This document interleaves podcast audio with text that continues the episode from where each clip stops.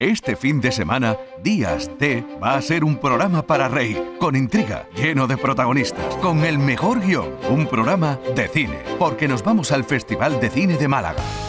Días T Andalucía, con Domi del Postigo, este fin de semana desde las 9 de la mañana en el Festival de Málaga. Quédate en Canal Sur Radio, la radio de Andalucía.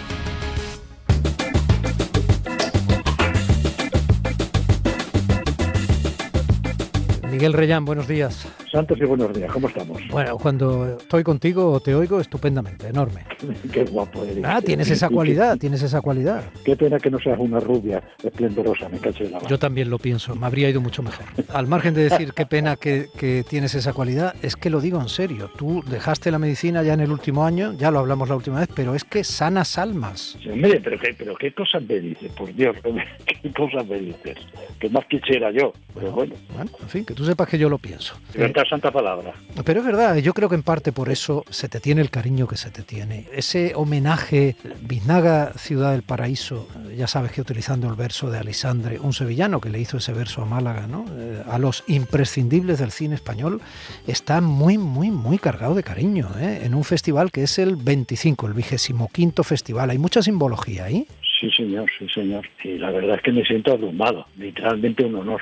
Por, algo será. Te he dicho en parte por qué. ¿Y por qué también? Pues porque he tenido que eh, destrozar árboles por la cantidad de papel que he impreso mm, buscando toda tu filmografía, tu obra teatral.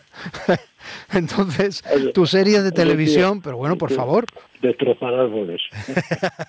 Bueno, es, que, es que la cantidad de papeles que estaban saliendo, digo, pero por Dios, ¿pero qué estoy imprimiendo? Pero claro, es que desde que empezaste hecho un pipío, lo que montasteis el...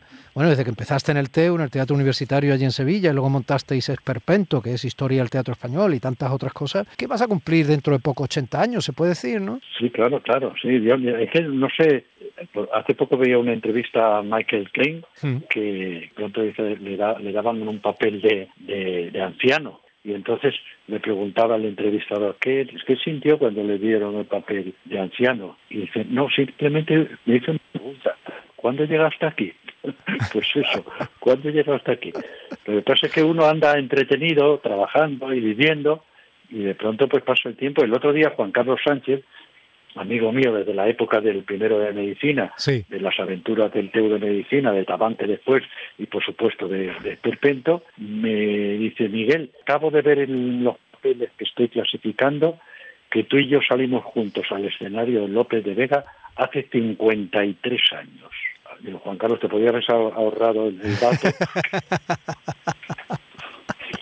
No sé si alegrarme o deprimirme. ¿Estás hablando No, del teatro, del teatro Lope de Vega de Sevilla? Sí, sí. Bueno, en el. Teatro Lope de Vega de Sevilla, precisamente también este fin de semana, estás con Secum haciendo esa adaptación de la novela de Santiago Lorenzo, que no es fácil, que no es fácil, que se llama Los Asquerosos. Déjame que te escuche mínimamente, ¿eh? Yo le llamaba la calma, instándole a la paciencia, que todo se arreglaría, que los mochufas tan asquerosos no serían. Una precariedad sobrecogedora.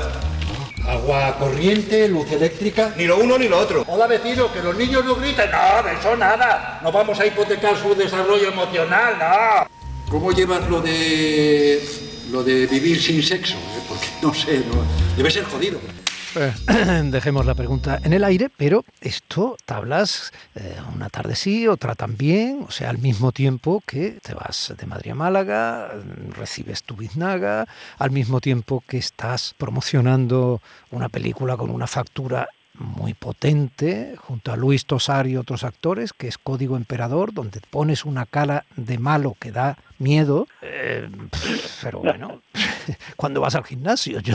No, pero fíjese usted, maestro, una cosa a propósito de lo que ha dicho de que pongo una cara de malo. Eh, hace, hace poco también hay que referirse a los maestros. Hace un momento me refería a Michael Caine y ahora a Tony Hawking, que decía a los jóvenes actores del acto de estudio, cuando ustedes abran una puerta y se encuentren un cadáver, generalmente hay mucha- muchos actores que tienden a sobreactuar y que, claro, se encuentran un cadáver y claro, en este caso no, no puedes ver la expresión que pongo, estamos en radio, pero tú imagínate que abro los ojos, abro la boca y una, una expresión de espanto, como sin decirlo, como diciendo, horror, un cadáver.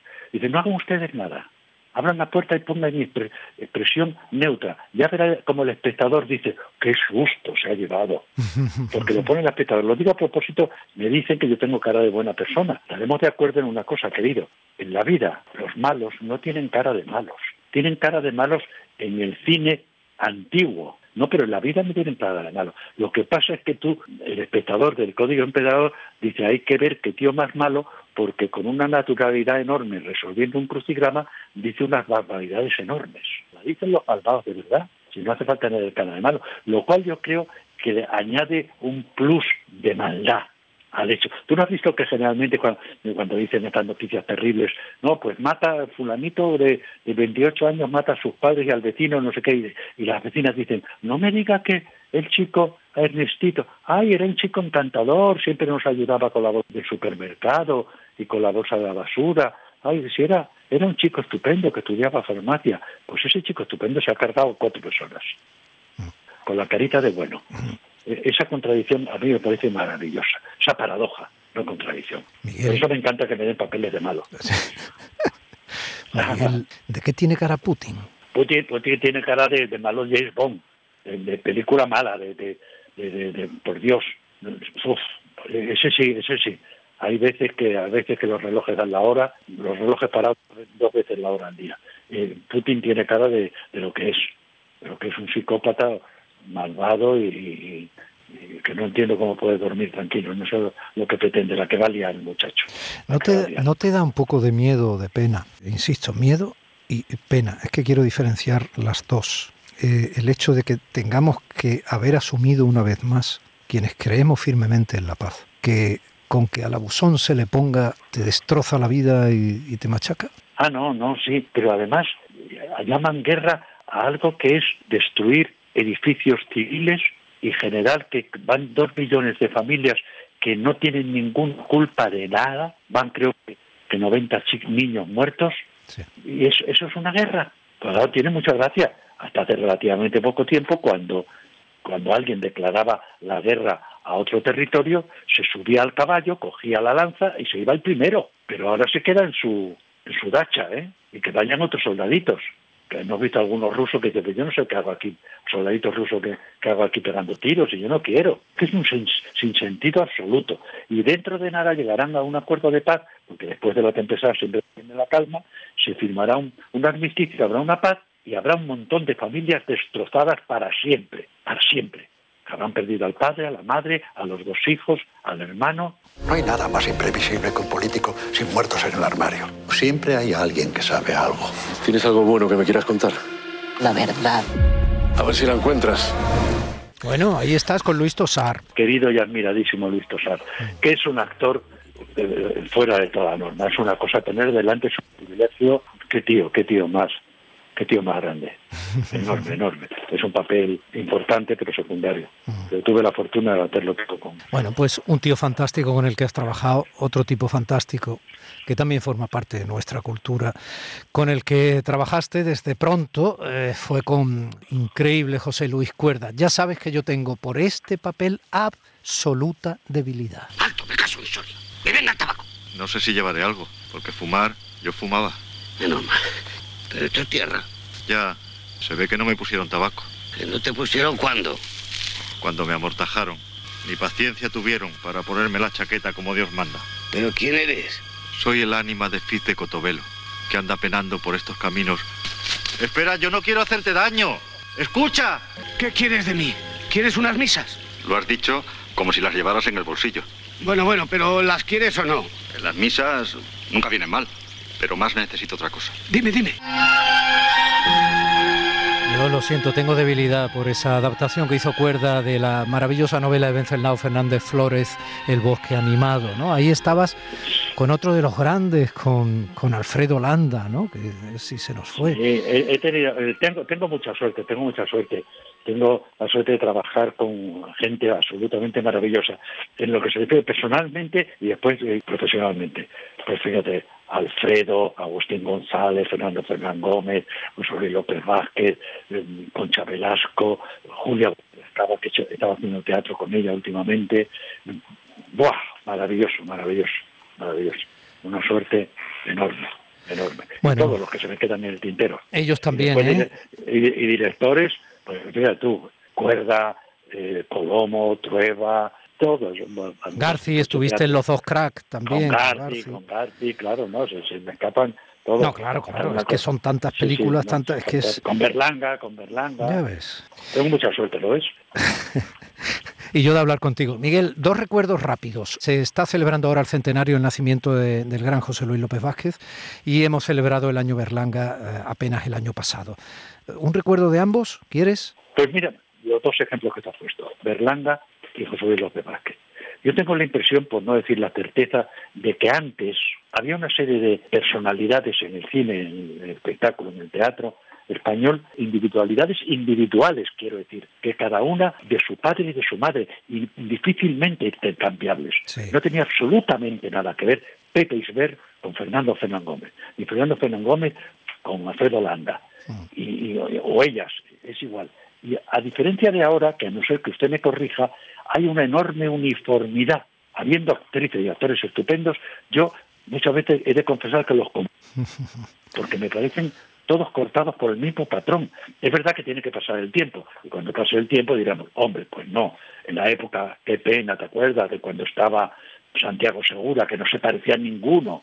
Es verdad que hay individualidades, pero en general los actores, las actrices, son todos como cortados por el mismo patrón.